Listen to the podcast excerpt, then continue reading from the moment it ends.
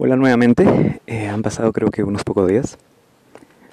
Mm, recapitulando, me parece que en la grabación anterior estuvimos tocando el asunto de esta suerte de lógica de enfrentamiento, ¿verdad? Entre lo que es la oferta pública y la oferta privada, ¿no? Eso que se viene arrastrando de varias décadas atrás y que, eh, bueno, en la práctica, finalmente se puede entender como que un intento por sacar al Estado, eh, al gobierno, eh, del negocio, es decir, extinguir la oferta gubernamental como forma de competencia contra la oferta privada.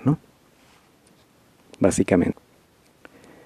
Y creo que habíamos mencionado de paso algo acerca de los pilares, así que creo que corresponde tocar un poco este tema, ¿no? Para esclarecer sobre qué es a lo que nos estamos refiriendo, ¿no? O a lo que yo estoy intentando aludir eh, con este tema, ¿no? Según lo que se estuvo mencionando también en esa grabación, entonces, eh, en este intento eh, por sacar al Estado del negocio, es decir, ¿no? en este discurso en el cual el Estado es el malo, de la película en tanto represente competencia para el negocio de la oferta privada, entonces se trata de retirar al Estado, pero, ¿no? Y sin embargo, si se trata de que el Estado contribuya subvencionándoles el negocio, ¿no? Ayudándoles en esta lógica eh, que forma parte de los pilares, ¿no? Como con esta propuesta de eh, que funciona también en varias partes, ¿no? Eh, de contar con un eh, componente íntegramente subvencionado por el Estado. En este caso, como esto contribuye a facilitarle el trabajo a las EPPs, les eh, o a la oferta privada en general, les ahorra chamba e incluso pues por ello, al hacer ello, no le representa pues una reducción ¿no? en esa probabilidad de que se les reclame más debido a que pues ya tienen un colchoncito base gracias al Estado, gracias al dinero de todos, eh, en ese caso el Estado es el bueno. En ese caso el Estado sí está bien que participe, en ese caso el Estado no es ineficiente, no es corrupto, no va a quebrar, ni nada similar. Y es que esa es la lógica de pensar en términos del sistema y no de las personas, ¿no? Porque como sabemos, el sistema que se defiende tanto con ese discurso supuestamente técnico, eh, en la práctica funciona más para beneficio de las empresas y no de las personas. Y ojo, eh, con ello no estoy diciendo que ese componente subsidiado íntegramente por el Estado sea inadecuado, ¿no? cuando menos eh, no en esta lógica de un esquema previsional de tipo pensionario, es decir, en la que el único output es una pensión, porque precisamente ese componente hace las veces de eh, una contribución base que eh, en la práctica subvencionaríamos o pagaríamos todos los peruanos, porque lo hace el Estado. Pero nuevamente se circunscribe dentro de un esquema previsional de tipo pensionario, ¿no? en el cual lo único que puede recibir como beneficio una persona es una pensión. ¿Sí? Una lógica de esquema único, porque a eso me refiero con lógica, esa intencionalidad constante de restringir a que lo previsional o el sistema previsional solo esté compuesto de un esquema de un solo tipo, el pensionario, ¿no? Es decir, este intento por proteger el modelito de negocio eh, de las AFPs, que se sustenta en la obligatoriedad de la cual ya hablamos anteriormente también. bien, mencionado ello, creo que ya se puede ir a tocar un poco más de lleno el tema de los pilares ¿no? y las diferencias en relación a esto. Veamos. Si se puede notar, esa clasificación en pilares, ¿no? que se enmarca e, en ese discurso ¿no? de sistema y demás, que supuestamente no hay principios allí y demás, sí se puede notar, no es más que un agrupamiento puramente discrecional. Tal cual. Porque en realidad no es que exista una base de criterio fundamental clara para esa clasificación. Bien podría hacerse cualquier otra. Sobre todo, una que no se centrara en los esquemas a partir de esa dicotomía entre lo público y lo privado, de la cual habíamos estado conversando previamente, sino una que se concentrara mucho más en las personas, ¿no? desde un enfoque que realmente tome en cuenta el beneficio de los dueños del dinero, las personas. Bueno, aquí estamos más orientados a tratar de ver las cosas eh, enfocándonos un poco más en que el beneficio sea para las personas y no para las empresas por allí, ¿no? que es lo que se suele hacer. Entonces vamos a alejarnos un poco de, o no vamos a repetir, cuando menos aquí, ese discurso de los pilares y demás, eh, sino que vamos a tratar de entenderlos eh, y tratar de ver pues este si realmente obedecen a una lógica eh, en función del beneficio de las personas, ¿no? Los verdaderos dueños del dinero. ¿Sí? Vamos a tratar de hacerlo. A ver. Intentémoslo, ¿sí? Mm. Veamos. ¿Qué es lo que sucede primero? y me refiero a nosotros, ¿no? Las personas, ¿no? Quienes eh, actualmente pues estamos obligados a ceder dinero a estas empresas porque pues así es, ¿no? Veamos. Lo primero que sucede es que sufrimos un descuento, ¿verdad? Obligatorio, ya se ha dicho. Somos obligados a sufrir un descuento sobre nuestros ingresos. En este caso, de índole laboral, ¿no? Por trabajo. Debemos ceder nuestro dinero de forma obligatoria. A ver, entonces, esto creo que es la base fundamental, ¿verdad? Es lo primero que pasa, ¿cierto? Esto debería ser y formar parte de un criterio, ¿verdad? Para clasificar cosas, porque es lo primero que sucede, ¿no? Es casi la base, ¿no? ¿O no? ¿Estarían de acuerdo con ello? ¿Sí? Ya. Porque, eh, digamos, ¿no? Tú, amigo, amiga, yo, ¿no? Cualquiera, ¿no? Nos generamos ingresos, ¿no? Y alguien, pues, nos está obligando a entregar nuestro dinero. En este caso, pues, el Estado, ¿no? En complicidad. Ya. Siendo que es así, ¿no? Tomando en cuenta esto como lo primero que sucede, porque es lo primero que pasa, ¿no? El dinero sale, no nos obligan a cederlo, o sea, nos lo quitan básicamente. Es un descuento obligatorio. Eh, ¿Cómo es que serían estos pilares? ¿no? ¿Cómo se entenderían estos? A ver.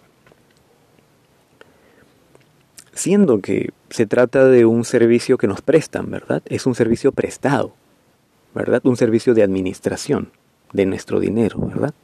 Al que nos obligan a contratar. Bueno, siendo que es un servicio, se supone que lo primero lo primero debería ser mi decisión de hacer uso de ese servicio. ¿Verdad? O sea, si quiero hacer uso del servicio o no quiero hacer uso del servicio, como cualquier otro servicio, ¿verdad? Libre mercado. Y todos los factores involucrados en esa decisión tienen que tomarse en cuenta, ¿no? Obviamente todos los factores que cada persona, cada individuo evalúe como relevantes para esa decisión. Libre mercado, derecho de la etcétera, etcétera. ¿Verdad? Ya. Pueden ser muchísimos, ¿verdad? Ya, ya anteriormente lo hemos comentado, creo. Sin embargo, en lo que tenemos actualmente, eh, se debe reiterar, eh, esto le ha sido arrebatado a la población. De forma aberrante y abierta, ¿no? Es más, eh, cualquier persona que se atreva a cuestionar esto incluso es automáticamente atacada, ¿no? Con un correctismo pues este, realmente alarmante, ¿no? Como si la persona pues este viviese en otro mundo o, o algo así, ¿no? Es muy, muy, muy o por demás curioso, por no decir otra cosa. Pero bueno, volvamos al tema de la clasificación. Tratando de poner en un orden adecuado, ¿no? Considerando el bienestar de los usuarios del servicio, ¿no? Porque es un servicio, ¿verdad? Ya.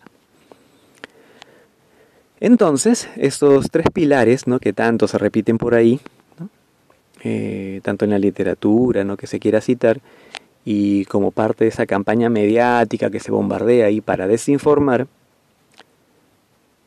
en realidad, ¿cuántos pilares son? Pregúnteselo por un momento, ¿no? A ver, tomando en cuenta esto, no es un servicio, tienes que decidir las, características que tiene, ¿no? Eh, esto que ya entendemos de lo que es un, esquema de acumulación, qué, tipo de, de, esquema previsional puede ser uno u otro, cómo se financian, ¿no? Dentro de esas esos enfrentamientos que se dan, etcétera, etcétera, etcétera, ¿no? ¿Cuántos pilares son? en realidad, digo, ¿ah? ¿La tienen clara? Se mezclan muchas cosas, ¿verdad? Ya pues. Claro, se mezclan demasiadas cosas. Y es que en realidad esa división de pilares que se hace, como se ha mencionado en principio de esta grabación, hace unos minutos, es netamente discrecional. No hay un criterio único, único realmente, que sustente esa división de pilares que se hacen. Pero bueno, volvamos pues a esta clasificación en pilares, ¿no? Y tratemos de eh, entender, ¿no? O llegar a entender, ¿no? Y si logramos encontrar un orden adecuado, considerando el bienestar de los usuarios del servicio, ¿no? Porque es un servicio, ¿verdad? Servicio de administración, ¿correcto? Ya. Y estos pilares se encuentran también si uno revisa un poco la literatura, ¿no? Y se hayan implementado en algunas partes, ¿no? Y uno los escucha, pues, eh, en torno a la discusión eh, que se da, repetidos, pues, este, como parte de esta campaña mediática, ¿no? Este, que también juega parte, ¿no? Para desinformar un poco y confundir usualmente, mezclando, pues, imprecisiones y medias verdades, ¿no? Y mentiras incluso, como ya se mencionaba anteriormente también. A ver, ¿cuántos pilares realmente son? Porque dentro de lo que se oye, si recordamos, eh, nos están tratando de vender este cuento de tres pilares, ¿verdad? Primero, este, o sea, tres componentes, para no confundirlo más, ¿ok?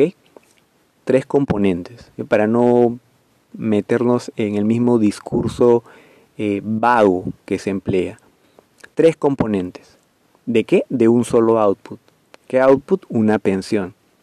Un sistema, eh, perdón, un esquema eh, de acumulación previsional de tipo pensionario. Un único output, único beneficio para las personas, una pensión después de 50 años y tres componentes de este output, ¿no? Pero a ver, revisemos, ¿ah? porque es muy curioso esto de los tres componentes. Que tratan de denominarles pilares. Son tres componentes nada más.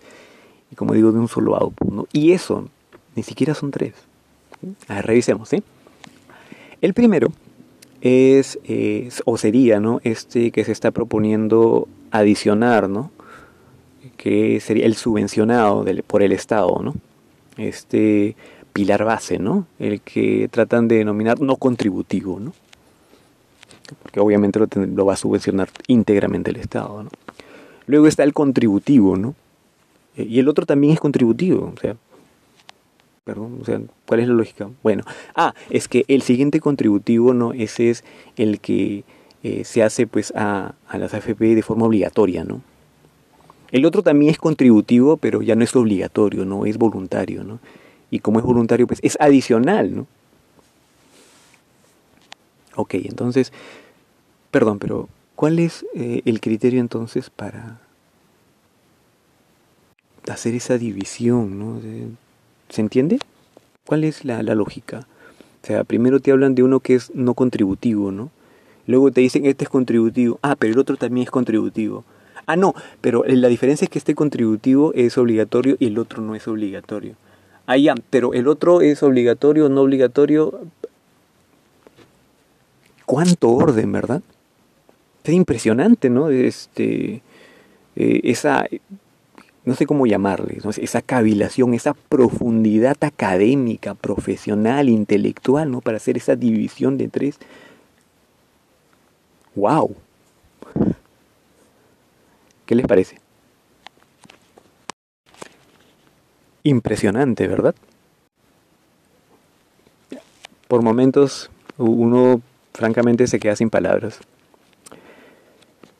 A ver, revisemos. Si nos damos cuenta, eh, esa clasificación que se hace es básicamente un entrevero. Lo único que se hace es combinar tres cosas y a capricho, de forma caprichosa que se nota, ¿verdad? A ver, un primer punto que, que se toma en consideración para hacer esa división o separación en pilares, como digo, son componentes básicamente, pero uno de los primeros, para no confundir, vamos a seguir hablando de componentes, ¿ya? O pilares de, de, manera intercambiable, ¿ok? Eh, uno de los primeros componentes que se toma, o perdón, uno de los primeros elementos, ¿no? Que se toma en consideración para hacer esa clasificación en pilares o algo estatal, ¿verdad? ¿Cierto? Un segundo elemento o criterio, que no es criterio, aunque se toma en consideración, es si es obligatorio o voluntario, ¿verdad?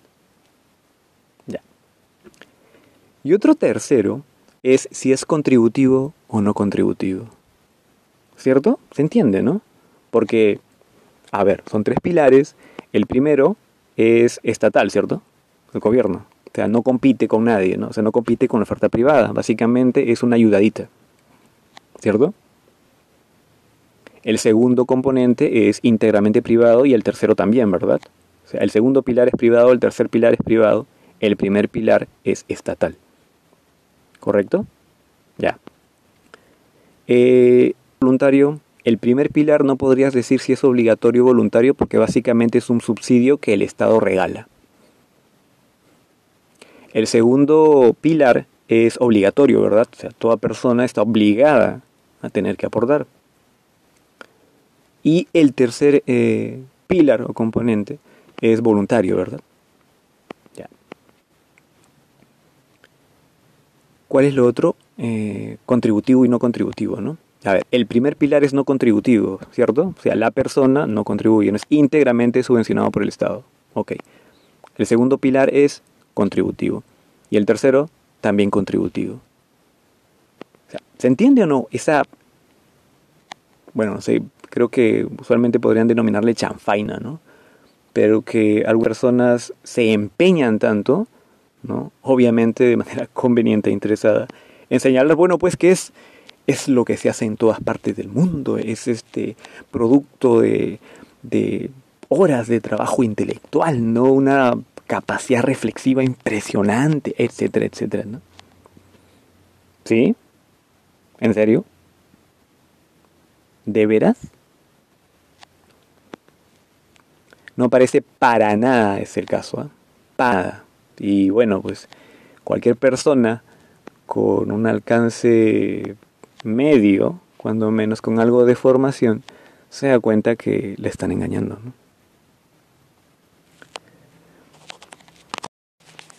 Porque esa clasificación en pilares, ¿no? Y, las características que dan es básicamente un mix, ¿no? Es como si hubieran cogido unas cosas, las, las las combinan, le dice, bueno, que este tenga esto, que este tenga el otro, y el otro sí, el otro sí no, y en un caso se aplica y en otro caso no aplica. Curioso, ¿no? Se pone énfasis en una característica o en la otra dependiendo de las circunstancias. Para explicar una diferencia entre ya sea la primera y la segunda, o entre la primera y la tercera, o entre la tercera y la segunda, y así, ¿no? Por pares. Más que curioso, ¿verdad? Y así tenemos pues esto, ¿no? Del pilar no contributivo, la base de todo, etcétera, que estaría a cargo del Estado, etcétera, etcétera, etcétera, ¿no? Eh, vale. Pero si en este pilar, que se menciona así, no contributivo, porque creo que la mayoría debe haberlo escuchado, ¿no? Pilar no contributivo, el no contributivo, el no contributivo por acá, no contributivo por allá, sí que el Estado, el Estado va a participar con esto, sí, sí, el Estado, esto, etcétera, etcétera, ¿verdad? Entonces, lo principal es eso, ¿no? O sea, lo principal es que ese componente es no contributivo que no va a salir directamente de los ingresos de cada persona individual, sino que va a salir de todos los peruanos, porque es subvencionado íntegramente por el Estado. Eso es lo principal, ¿verdad? Entonces ese es el criterio, ¿no? Ya, si ese es el criterio, entonces, nosotros que tendríamos solo dos tipos de pilares, ¿cierto? Ya sea uno no contributivo, como este pilar base, ¿no? Componente base, ¿no? Y otro, pues, que sea contributivo, ¿no? Pero no, a nosotros nos ven en el cuento de tres pilares, ¿no? Pero oye, supone que o la característica determinante de clasificación es que se contribuye o no se contribuya, ¿no? Que la persona esté contribuyendo a, ese elemento, a ese componente. Uy, no, no digas eso, por favor. No, no, no, son dos, dos adicionales, sí, porque uno es voluntario, otro voluntario, y ya, ya viene todo un rollo de más, ¿no? Bueno, ahí está, ¿ves? Ahí está. Pero no es solo esto, ¿eh? A ver, entendámoslo aún mejor. ¿Mm? Si es un componente base y va a estar íntegramente subvencionado por el Estado, entonces este componente es obviamente público, ¿verdad? O sea, es gubernamental, ¿cierto? ¿Cierto? Ya. Entonces, como es no contributivo y lo va a subvencionar el Estado, eh, la pregunta que me viene a la mente en este instante es, ¿podría haber algún componente no contributivo subvencionado por los privados? O sea, los privados contribuirían gratuitamente así generando un esquema no contributivo, no, perdón, un componente no contributivo eh, para las personas, pero que sea privado, ¿no? o sea, que sea parte o provenga del sector privado, de las AFPs, ¿no? o de cualquier empresa que se encargue o tenga el encargo del tema de la administración. No, ¿verdad? No existe tal cosa, ¿cierto? No existe un eh, una posibilidad, creo, por lo menos es la menos probable seguramente, de que los privados eh, aporten gratuitamente ¿no? de su dinero, de sus fondos, ¿no? un componente no contributivo ¿no? para las personas, ¿cierto? De tal manera que este esquema no contributivo es eminentemente ¿qué? gubernamental. O sea, cualquier esquema no contributivo es íntegramente estatal, del Estado. ¿Ok? No es privado. ¿Se entiende? Entonces, tenemos que ese esquema base es público, ¿no? Gubernamental. Y eh, los otros, dos, que se pretenden mencionar como dos, eh, son privados, ¿correcto? Y como no es posible que, o al menos es muy, muy infinitesimalmente probable que los privados eh, se animen a contribuir gratuitamente ¿no? y aportar ¿no? de su dinero con un componente eh, no contributivo. Obviamente cuando tú dices no contributivo es estatal, porque no hay posibilidad de que haya algo que sea no contributivo, un esquema no contributivo, un componente no contributivo eh, que sea de los privados. ¿Se entiende? Lo estoy repitiendo como 10.000 veces como para que se capte la idea. A ver. Entonces, si tú dices no contributivo, ¿qué es? Gubernamental. Y si dices contributivo, ¿qué es? Privado. ¿No? Para recordarnos un poco esa dicotomía de lo público y lo privado. Entonces, tenemos pues que lo no contributivo y lo estatal representan dos caras de una misma moneda. No existe uno sin el otro. Y entonces, en esta formulación de supuestamente tres pilares, decir estatal, público o gubernamental es lo mismo que decir no contributivo. No existe otra alternativa que sea no contributiva y de índole privada. ¿Mm? Al menos no recuerdo alguna AFP que haya salido por ahí a comentar y que en los medios rebote el tema, ¿no? Todo el día bombardeando, eh, que las AFP van a aportar de su dinero y subvencionar un componente no contributivo para las personas, ¿no? para sus clientes, para el servicio que brindan. ¿Cierto? De modo que entonces eh, vuela uno o lo otro, ¿verdad? Porque si es no contributivo, entonces es estatal o gubernamental, ¿no? Y si es contributivo, es privado. O sea, así es simple. Y si es, entonces es contributivo, y si es estatal, es no contributivo, ¿cierto? O lo uno o lo otro. No son dos criterios, ¿verdad? Entonces, cuando estábamos tomando en cuenta que habían tres, ¿no? Esto de contributivo, no contributivo, privado o estatal, ¿no? Eh, obligatorio, voluntario, en realidad pues esos dos primeros se vuelven solo uno, ¿no? Entonces ya no hay dos criterios o características para tomar en cuenta en esa clasificación, ¿no? sino solo dos. Y, una de ellas tienes que elegir si hablamos de contributivo o no contributivo, o privado o estatal, ¿no? Porque estaríamos hablando lo mismo. ¿no? ¿Se entiende, verdad? Pilar base, no contributivo, estatal. Eh, luego, eh, contributivo, privado. Oye, pero hay, son tres pilares, no dos. Oye, pero el tema es que son contributivos y lo contributivo es privado. Ya está. ¿Estamos? Y tranquilo, no, no desesperes. Ya vamos sobre el tema de lo que es obligatorio y voluntario. Revisémoslo, ¿se parece? Ya. Espero que los del discurso tan técnico eh, no estén molestos, ¿no? O incómodos oyendo esto. Bueno, en realidad supongo que en lo que deben estar pensando es cómo hacer para desacreditar cualquier cosa que diga, ¿no? Es, ¿no? es lo usual, ¿no? Elaborando algún tipo de estrategia para bombardear, bueno, con todo lo, entre comillas, malo, ¿no? En algún tipo de, arquetipo o, o, enmarcamiento, ¿no? Sobre mi persona, eh, porque seguramente pues esto es lo más importante y es a lo que se recurre usualmente cuando pues carece de argumentos y a lo que se apunta básicamente es a tratar de demoler a la otra posición, ¿no? Terrible costumbre, pero es muy usual.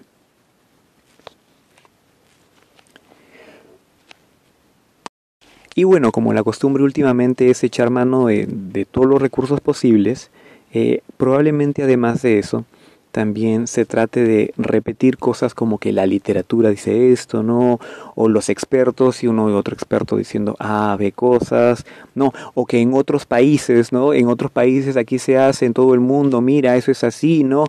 Eh, etcétera, etcétera, ¿no? Pero, perdón, señores, a ver, Primero, esto es el Perú.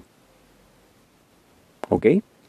Y tenemos que pensar en cosas que respondan a la realidad del Perú, a la realidad de nuestro país. No podemos estar peor aún pensando en decir pues que, oye, mira, en otros países lo hacen así, entonces hay que hacerlo aquí igual.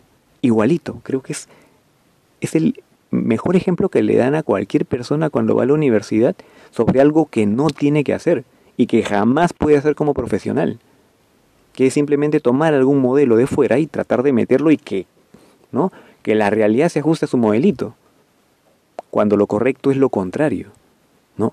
que el modelo se diseñe, se diseñe incluso, ¿eh? no se cambie, modifique por ahí, un, hay que arreglar un poquito el sistema, no señor, tienes que diseñar un sistema que sea adecuado para tu realidad, no tratar de importar como sea un modelito de negocio que no beneficia a las personas. ¿Ok? Bueno. Sigamos, ¿ok? Porque si no, repetiremos una y otra vez lo mismo, ¿no? Que no es adecuado copiar, ¿no? importar con personas, ¿no? Y hacerlo o repetir ese discurso supuestamente técnico solo por interés personal, ¿no? ya sea directo o indirecto.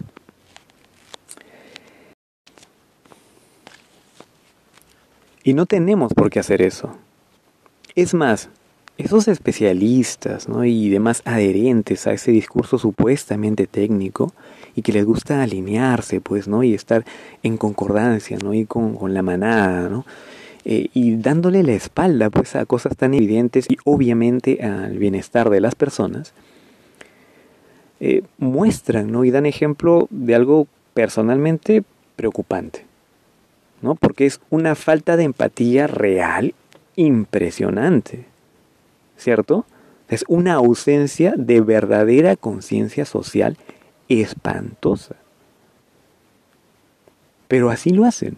O sea, esa es eh, la lógica de ese discurso supuestamente técnico. Y dentro de ello, eh, algo que representa pues su piedra fundamental es la obligatoriedad. Ya anteriormente hemos mencionado un poco al respecto, porque la obligatoriedad es fundamental para la subsistencia de su modelo de negocio. Bueno, y entonces, volviendo a lo de esta diferencia entre el segundo y tercer pilar, si recordamos tomamos más en cuenta o traemos más a la mente, a nuestra conciencia, el tema este de la obligatoriedad y lo voluntario, ¿qué es en sí ese tercer pilar, no supuesto tercer pilar? Porque si recordamos, este tercer pilar es voluntario, ¿cierto? Y se suele mencionar, bueno, pues que está ahí por si alguien desea hacer un aporte voluntario, ¿no?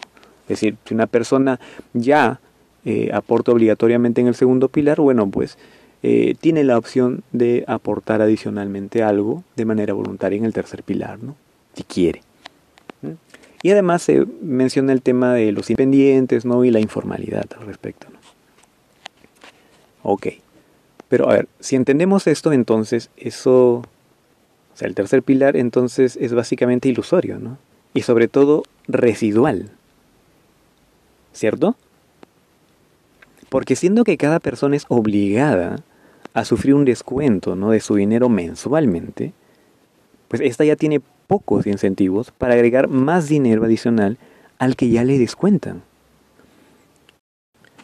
Y para los que no son empleados mediante un contrato formal, planilla, eh, no existe mayor incentivo para hacerlo.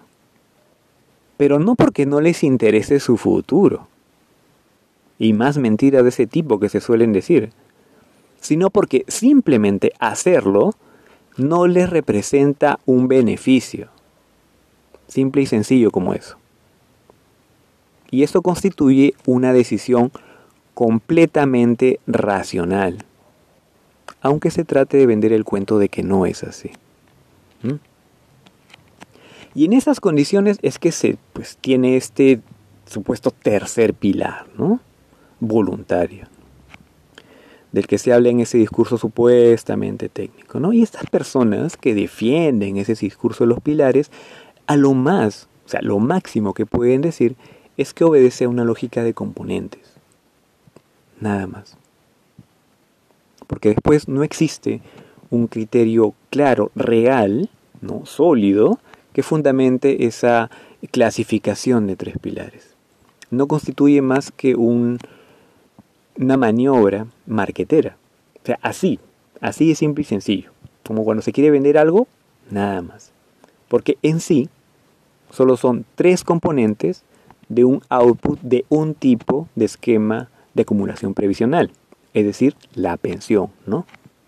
Del esquema de tipo pensionario. Solo eso. Y se hace una división eh, en estos tres pilares, supuesto tres pilares, con ese término o usando ese término, precisamente para tratar de, de vender una idea de algo supuestamente bonito, ¿no? Pilares, ¿no? Va a sostener algo, pues algo para el futuro, ¿no? ¿no? Hay que dar una idea de solidez, ¿no? Fuerza, ¿no? Etcétera, etcétera. Pero en realidad son solo tres componentes y como vemos no existe eh, concretamente un criterio base eh, de, de, sustento que le brinde solidez. ¿no? Es más o meramente discrecional. ¿no? Componentes sin un criterio de fondo. Para clasificarlos en tres, ¿no? Pero a ver, volvamos este, un poco más a ver si esto tiene sentido, ¿no? Sobre todo de forma general, comprensiva y acorde a la realidad. ¿eh? Es sabido, ah, creo que a esta altura ya por casi todos, hablando del mercado de trabajo, que solo el 30% de la población se halla en modalidad de contratación formal, en planilla. Mientras que el 70% de la población se halla en el sector informal. ¿Esto qué quiere decir? Pues que el 30% de la población, creo que lo hemos mencionado anteriormente, ¿no? Pero bueno, digamos, y que solo ese 30% de la población, en este discurso de los pilares, podría tener los pilares 1 y 2. ¿Verdad? ¿Verdad o no? Y que el tercero es marginal, ¿cierto? ¿O no? A ver. Pues que el 30% de la población, pensando en el mercado laboral, y solo ese 30%, tendría los componentes 1 y 2. Aunque en este discurso de pilares, bueno, pues serían los pilares 1 y 2, ¿cierto? Ya que el tercer pilar es principalmente marginal, ¿verdad? ¿Mm? Si no, intentemos pues pensar eh, en qué personas son las que aportan adicionalmente ¿no? al descuento que ya les he realizado, ¿no? ¿Cuántos y qué porcentaje de ese 30% y adicionalmente pues de qué rango de ingresos eh, son aquellos que realizan aportes voluntarios adicionales, ¿no?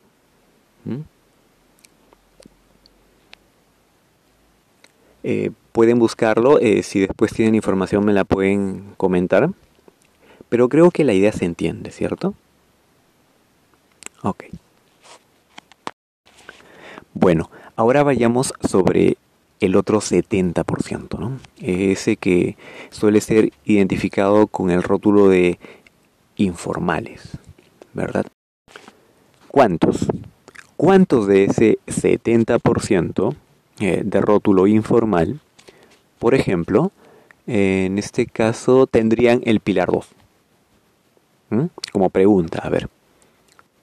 Sí, ese pilar, ese componente contributivo que actualmente va a las FPs, ¿no? ¿Cuántos? De ese 70% informal, con el rótulo de informal. Ninguno, ¿cierto? No lo tienen, ni lo tendrían, ¿cierto?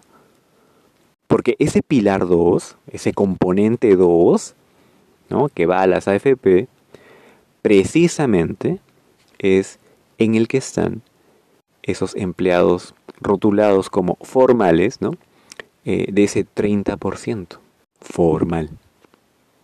¿Correcto? ¿Sí?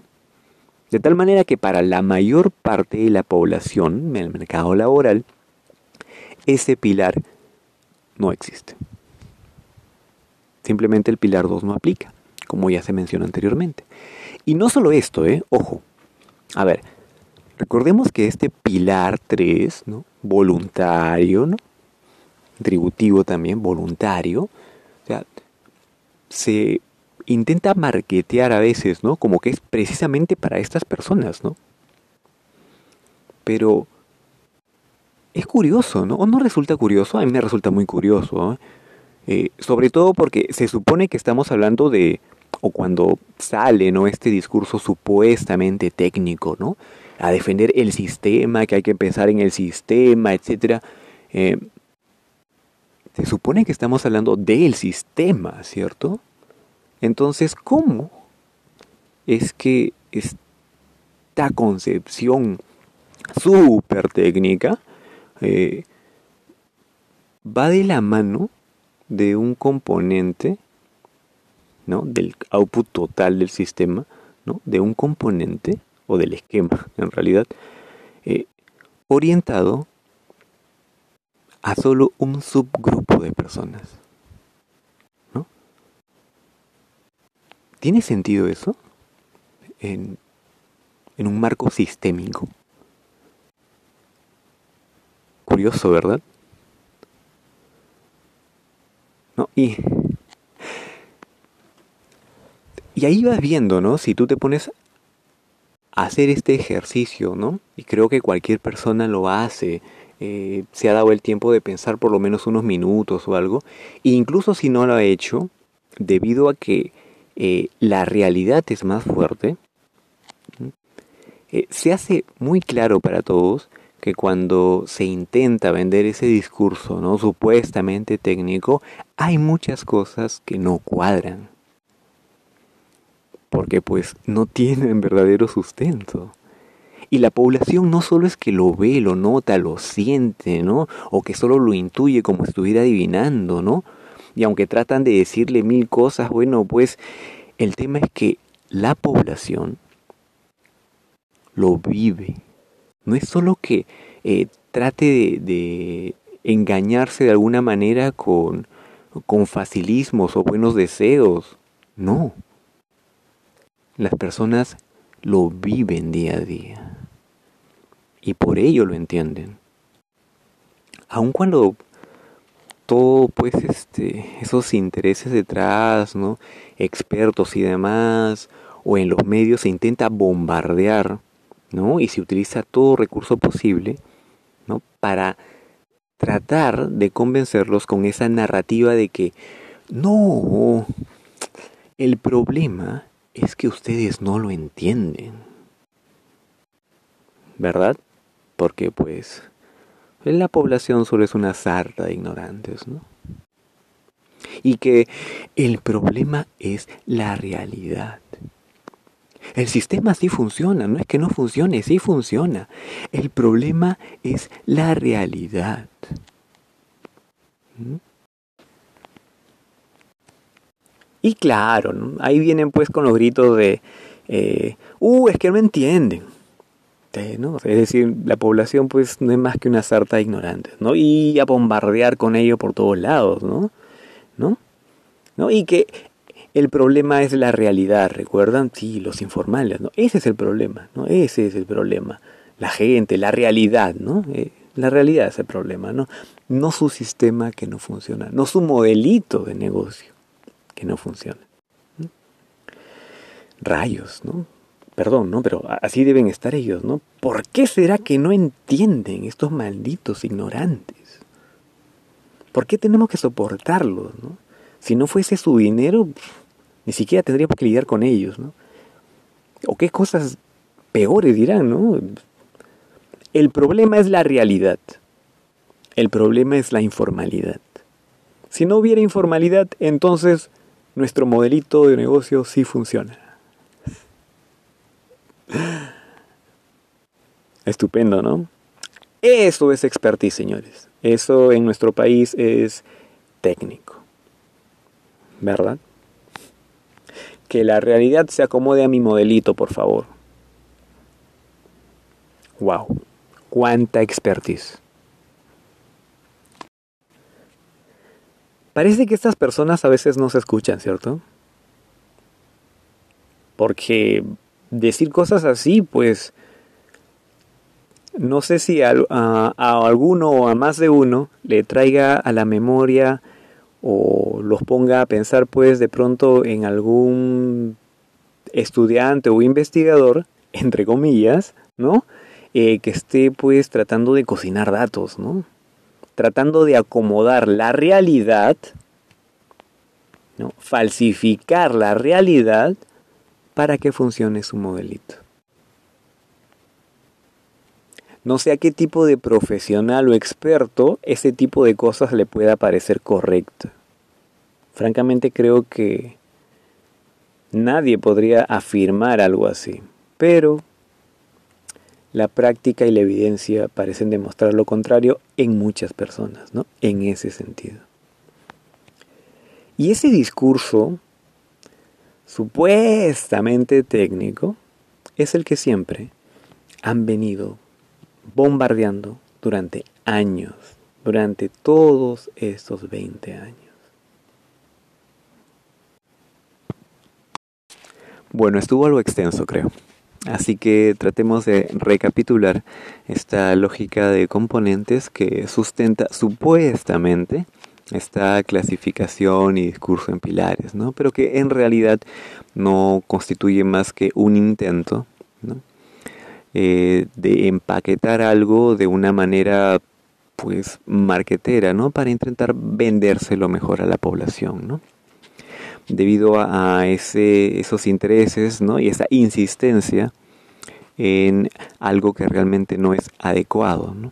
Ni para nuestra realidad y ni mucho menos bienestar de la población.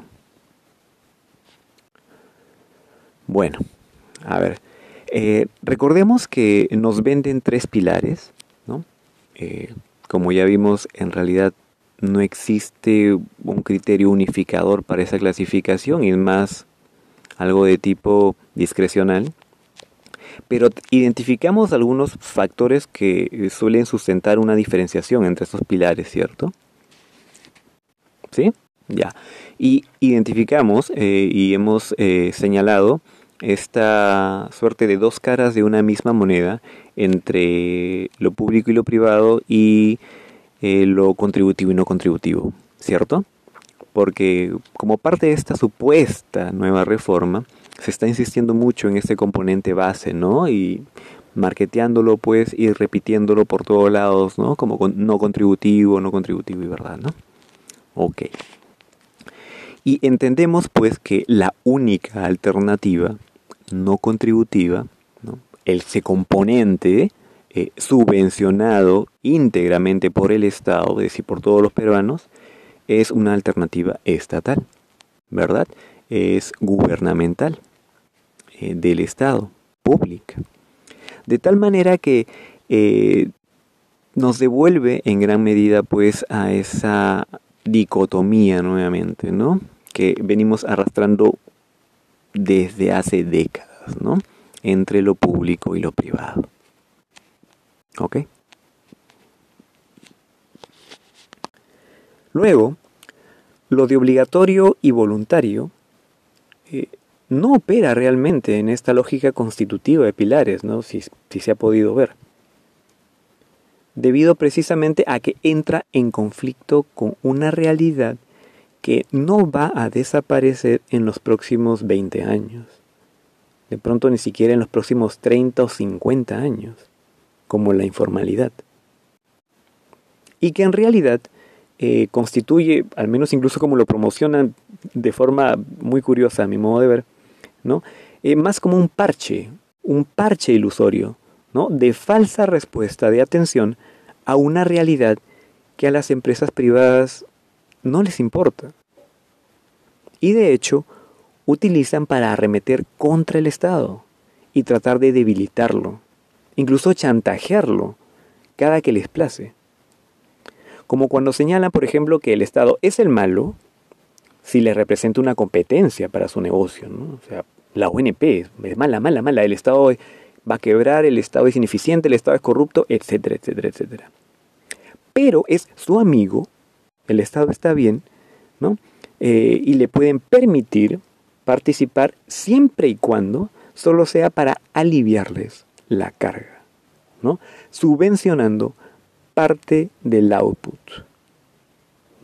sin competir. Interesante, ¿verdad? Y eso es básicamente eh, lo que se tiene ¿no? Eh, en esto de los tres componentes ¿no? de ese un único output que, que, ofrecen pues los esquemas previsionales de tipo pensionario, ¿no? que es a lo que nos quieren restringir, ¿no? lo que hemos tenido y a los que nos quieren e insisten y tratan de vendernos cualquier cosa, no y cuento, para tratar de mantener en el país, ¿no? Y ahí está la clave. Porque si en lugar de restringirnos de esa manera, que es lo que ellos tratan, ¿no? Con toda su fuerza de, de mantener, ¿no? Y salimos de ello, y el Estado puede competir ofertando, ¿no? Ofreciendo esquemas alternativos y diversos, pues posiblemente hasta termine quitándole una gran tajada del negocio, ¿verdad? Recordemos, por ejemplo, que además ese pastelito o esa incluso tajadita de los formales, nada más, considerando solo los formales, es de cientos de millones de soles al año. Ojo, y solo con el 30% de la población laboral afiliada. Es necesario reiterar aquí que eso de obligatorio y voluntario llevaría a hablar solo de dos pilares, por ejemplo. ¿Cierto? O dos componentes. Uno que sea obligatorio y uno que sea voluntario, ¿cierto? Pero hey, si hacemos esto, ¿no? Hablando de obligatoriedad, por ejemplo, que es su piedra fundamental, cambiamos, ¿no? Recuerden que inicialmente cuando hablábamos de eh, contributivo y no contributivo, nos quedamos con que el primer pilar es el no contributivo y los otros dos pilares, o mejor dicho, el contributivo se divide en dos. Pues ahora, si nos centrábamos a hablar en obligatoriedad y voluntariedad, pues eh, voluntario solo es el tercer pilar, ¿verdad? Y obligatorio sería pues el primero y el segundo, o solo el segundo, ¿no? y el tercero quedaría en el aire. Puesto que se puede entender, por ejemplo, como obligatorio, entonces tendríamos ahí esos dos, porque pues todas las personas lo tendrían, o podría entenderse como que no, porque no tiene sentido hablar de obligatorio y voluntario cuando el Estado lo va a subvencionar. ¿no? En todo caso, el obligado es el Estado. ¿no? Se entiende cómo es un entrevero de discrecionalidad y no de criterios de fundamento para la separación o que sustenten verdaderamente esa división en tres pilares? ¿Se entiende, verdad? Más aún, espero.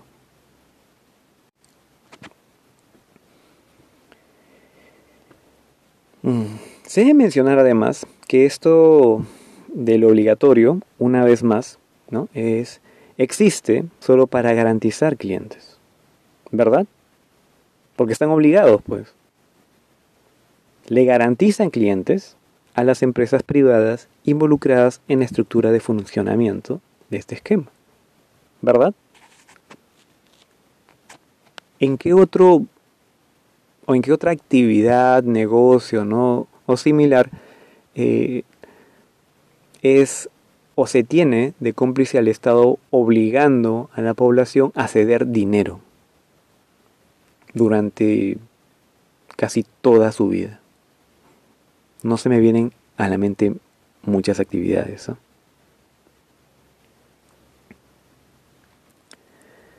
Y bueno, eh, entonces, eh, después de analizar un poco esto de los famosos pilares, solo con, nuevamente, ¿no?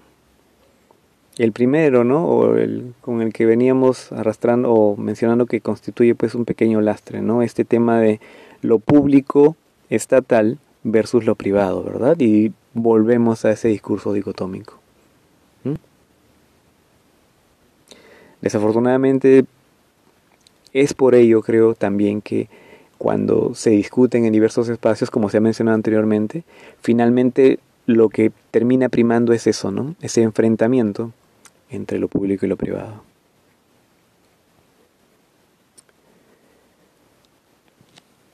Y es así, desafortunadamente, ¿no? Claro que para llegar a ello, pues tratan de, someter, bueno, a las personas, ¿no? en un enmarcamiento brutal, enfocado nuevamente no en las personas, sino en proteger el sistema, ¿no? Eh, la protección del esquema, del modelito de negocio, ¿no? De cómo tiene que ser un esquema, ¿no? Por el bien del esquema, ¿no? Del sistema no de las personas. Francamente increíble. Y vayamos un poquito más allá, ¿está bien? Ya que de cierta forma pues nos remitimos nuevamente a este enfrentamiento dicotómico, ¿no? ¿Por qué insistir en esa dicotomía? ¿No? Esto de lo gubernamental, lo público versus lo privado. ¿Realmente tenemos que hacerlo? ¿No? O sea, ¿realmente es así? No, ¿cierto? Ya dijimos que para empezar no tenemos por qué estar restringidos a pensar solo en términos de un único tipo de esquema previsional, ¿verdad? En un único tipo de esquema de acumulación previsional, ¿no? El pensionario. Sino que podemos pensar también en esquemas de acumulación previsional de tipo alternativo, ¿no? Que ofrezcan como outputs de beneficio para las personas más que solo una pensión.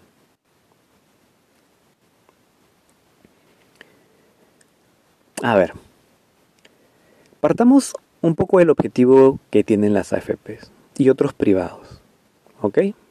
Cualquier privado, ¿no? Que, que con ese discurso tan técnico eh, se la pasan tratando de impulsar pues ello, ¿no? El sistema, ¿no? Y ese modelito de negocio.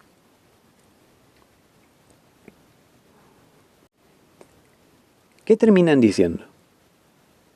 Creo que se ha vuelto más claro y, se ha dicho y se ha repetido mucho más últimamente, ¿no?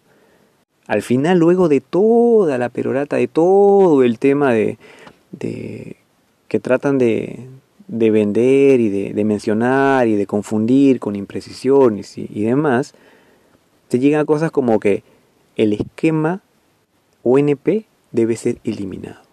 Al final es eso, ¿verdad? Creo que ya últimamente lo, hemos este, podido escuchar mucho más, ¿no? Se tiene que eliminar la ONP. La ONP, la ONP es el malo, hay que... No, la ONP tiene mal esto, la ONP tiene mal el otro, hay que acabar con esto, en ningún otro país funciona, etcétera, etcétera, etcétera. ¿Verdad? Ya, ok. Supongamos que ya se eliminó. ¿Está bien? Supongamos que ya se eliminó y entonces eh, se disponen solo eh, de esquemas de clase financiamiento individual, ¿no? Es decir, con eh, cuenta individual de capitalización, ¿no? Ya. Pero con un detallito, un detallito, que los esquemas que existen no son solo ofrecidos por privados, sino que el Estado también participa. Y que el Estado eh, si quieren llamándose igual ONP o, o como fuese, ofrece además alternativas manejando cuentas individuales. ¿Ok? No ya el esquema ONP, porque ya dijimos que desapareció, ¿no? Supongamos que ya desapareció. ¿No? Y entonces el Estado ofrece ahora alternativas eh, también con cuenta individual de capitalización. Es decir, compitiendo con o representándole competencia a las FP. Y ojo, no, no, no, no, no solo me refiero a ese componente base, ¿no? De pensión mínima, que se trata de vender como pilar base y demás, ¿no? En esa lógica y ese discurso. No, no, no. Me refiero a los otros. Ofreciendo también, si se quiere, esquemas de tipo pensionario, pero además esos otros esquemas de tipo alternativo que permiten también el acceso al dinero cada cierto número de años. ¿no? Y así las personas no estén sometidas a solo tener que esperar como único beneficio, quién sabe cómo será algún tipo de pensión. ¿no?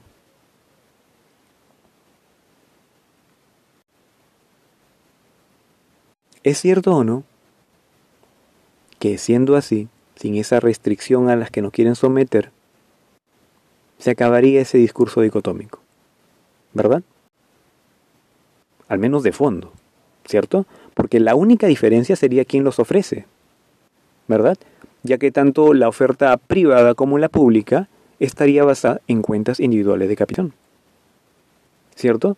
La clase de financiamiento es la misma. Es financiamiento individual.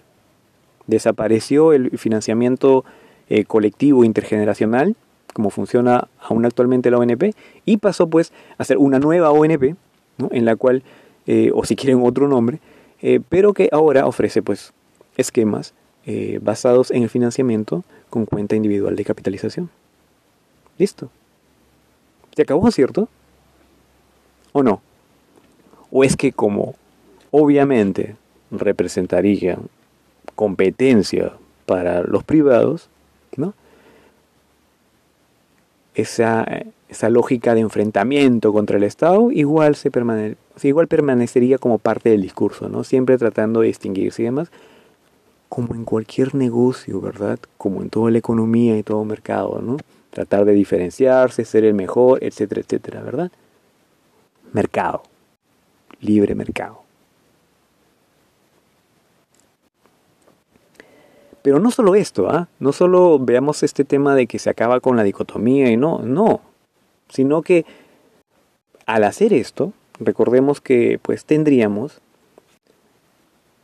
unos esquemas alternativos que ofrecerían mayores beneficios a las personas. ¿Cierto? Tendrían más alternativas y habría más competencia. ¿Cierto? Bueno, por ahí no sé, de pronto surge alguna voz no diciendo, "Oye, ¿no? Este esto es, inconstitucional." Ah, ok. Qué bueno que una constitución es modificable, ¿cierto?